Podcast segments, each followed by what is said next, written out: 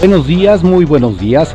Esta es la audiosíntesis informativa de Adrián Ojeda Román, correspondiente a hoy viernes 28 de agosto de 2020.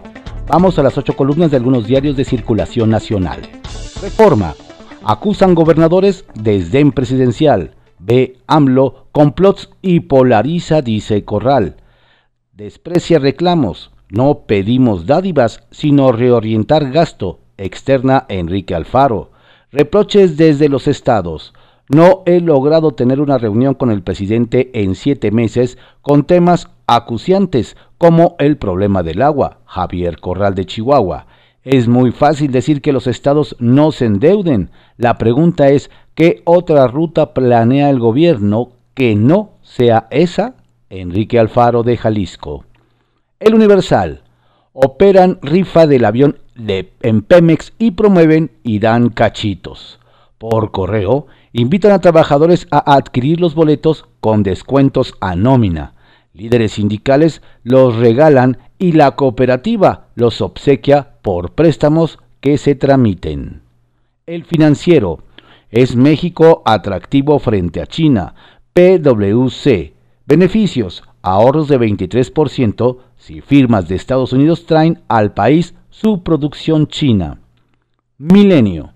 Cancelarán 10 subsecretarías a partir del 1 de septiembre. Reorganización.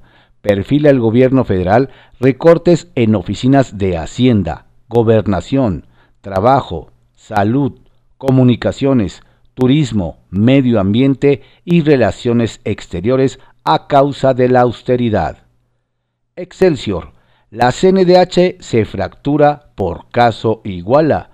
Alista nuevo informe sobre Ayotzinapa. El primer visitador, José Martínez Cruz, renunció por diferencias con Francisco Estrada Correa, ombudsman de facto y señalado por impulsar una recomendación a modo sobre la desaparición de los 43. El economista, refinación cae, AMLO mantiene optimismo. Producción de julio en refinería tercera más baja del registro histórico. La capacidad para refinar crudo en el sistema fue de 32.5%, similar a la de 1976. Este año se destinan 23 mil millones de dólares para rehabilitación de las plantas. AMLO desestima cierre de Cadereyta pese a críticas por su nivel contaminante. Invertirán 4 mil millones de pesos para modernizarla. La jornada. AMLO habrá juicio y castigo si AMSA no repara el daño. Se desdijo de devolver sobreprecios de 200 millones de dólares por agronitrogenados.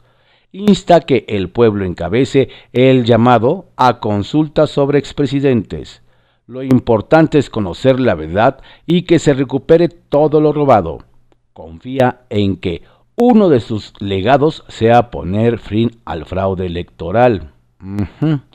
Mitt dejó pasar tanto desventajoso con etileno 21, asegura Lozoya. Contraportada de la jornada. Maniobras para que Fernández Noroña encabece la Cámara. El PT y el PES concretan acuerdo para impulsarlo a la mesa directiva. Mario Delgado. Es institucional no hay que temer si llega a la presidencia. Advierte el PRI que no aceptará cargos divididos ni migajas. Al Partido del Trabajo le faltan seis curules para ser la tercer fuerza. La razón. Morena y aliados traban dar control de Cámara al PRI en año clave para la 4T. Petistas presionan por presidencia en San Lázaro. Se prende disputa en la víspera que se renueve la mesa directiva. PT amaga consumar seis legisladores para arrebatar derechos al tricolor. Ofrecen a priistas encabezar trabajo solo seis meses. Estos rechazan migajas. En juego, PEF, eliminación de fideicomisos. Reporte Índigo. Ni salud ni dinero. A seis meses de la llegada del COVID-19, el escenario de recuperación para los mexicanos luce desalentador ante el elevado número de contagios, la crisis económica y la pérdida de empleos. Empresarios y especialistas prevén que tardaremos entre 5 y 10 años para volver a estar como al inicio de la pandemia. El Heraldo de México. Recursos públicos. Morena compra sede en 600 millones de pesos. El inmueble, cerca de Palacio Nacional, tiene 15 mil metros cuadrados. El Sol de México. Cadereyta no es tema de consulta. AMLO al Bronco. El gobierno federal planea invertir en la modernización de esta refinería. La crónica. INE. Partidos no reportaron más de mil millones de campañas. La cifra es igual al 15% del gasto anual partidista, señala Lorenzo Córdoba. Diario 24 horas. AMLO alienta consulta contra expresidentes. Beta una contra Pemex. Senadores de Morena lo complacen y formalizan petición.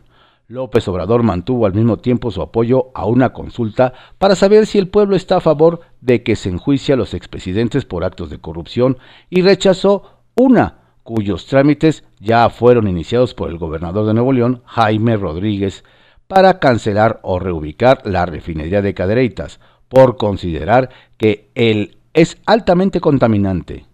No podemos cerrar. La refinería señaló el presidente y dijo que si bien puede ser una legítima demanda, también puede haber oportunismo y politiquería. ¿Mm? Diario de México. Sánchez Cordero expresa rechazo a eliminar fuero. La titular de la Secretaría de Gobernación admite que no está de acuerdo con la propuesta de Andrés Manuel López Obrador, pero se suma a ella pues es el deseo y determinación del presidente.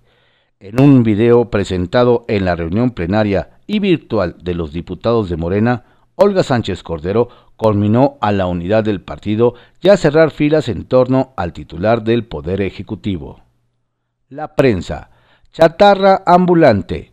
Ingresó a Congreso local iniciativa para prohibir venta de frituras a menores en tienda, pero no contempla sanción a comercio en la vía pública. El día Consulta solo un distractor anticonstitucional.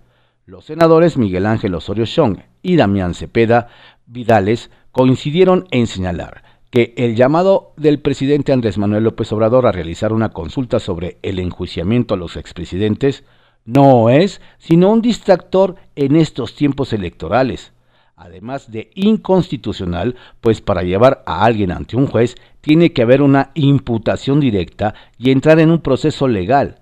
Y al respecto es muy clara la Constitución, dijo Osorio. Llevar a juicio a un expresidente en términos jurídicos es un absurdo. Se busca contaminar la elección con politiquerías, afirma Cepeda. Ovaciones. Tardará hasta seis años recuperación. Banjico, la caída de la economía ha sido la peor en 88 años, asegura.